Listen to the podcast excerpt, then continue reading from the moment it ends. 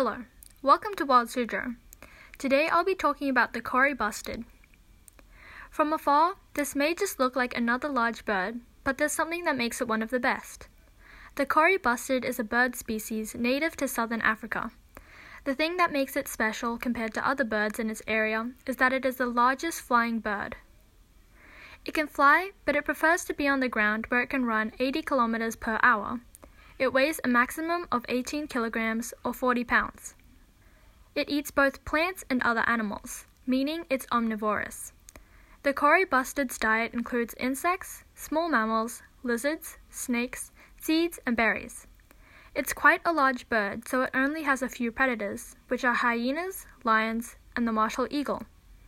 The male birds can display their wings to make themselves look bigger.